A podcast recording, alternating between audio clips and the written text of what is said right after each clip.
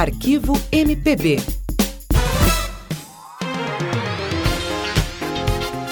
A dita mãe do pop dançante brasileiro tem nome: Fernanda Abreu. A cantora, compositora e bailarina começou a carreira em 1982 como vocalista da banda Blitz, cujo álbum de estreia completa 40 anos em 2022. O seu primeiro disco solo veio em 1990, já com loops e beats eletrônicos. Em 1996, talvez seu álbum de maior sucesso, o Da Lata. Nele, uma série de hits e regravações remixadas, como Samba Enredo é hoje, Garota Sangue Bom, Brasil é o País do Swing e Tudo Vale a Pena.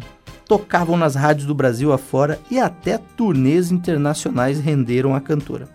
Fernanda Abreu faz música brasileira de alma carioca e segue inovando com flirts, com o hip hop e o soul.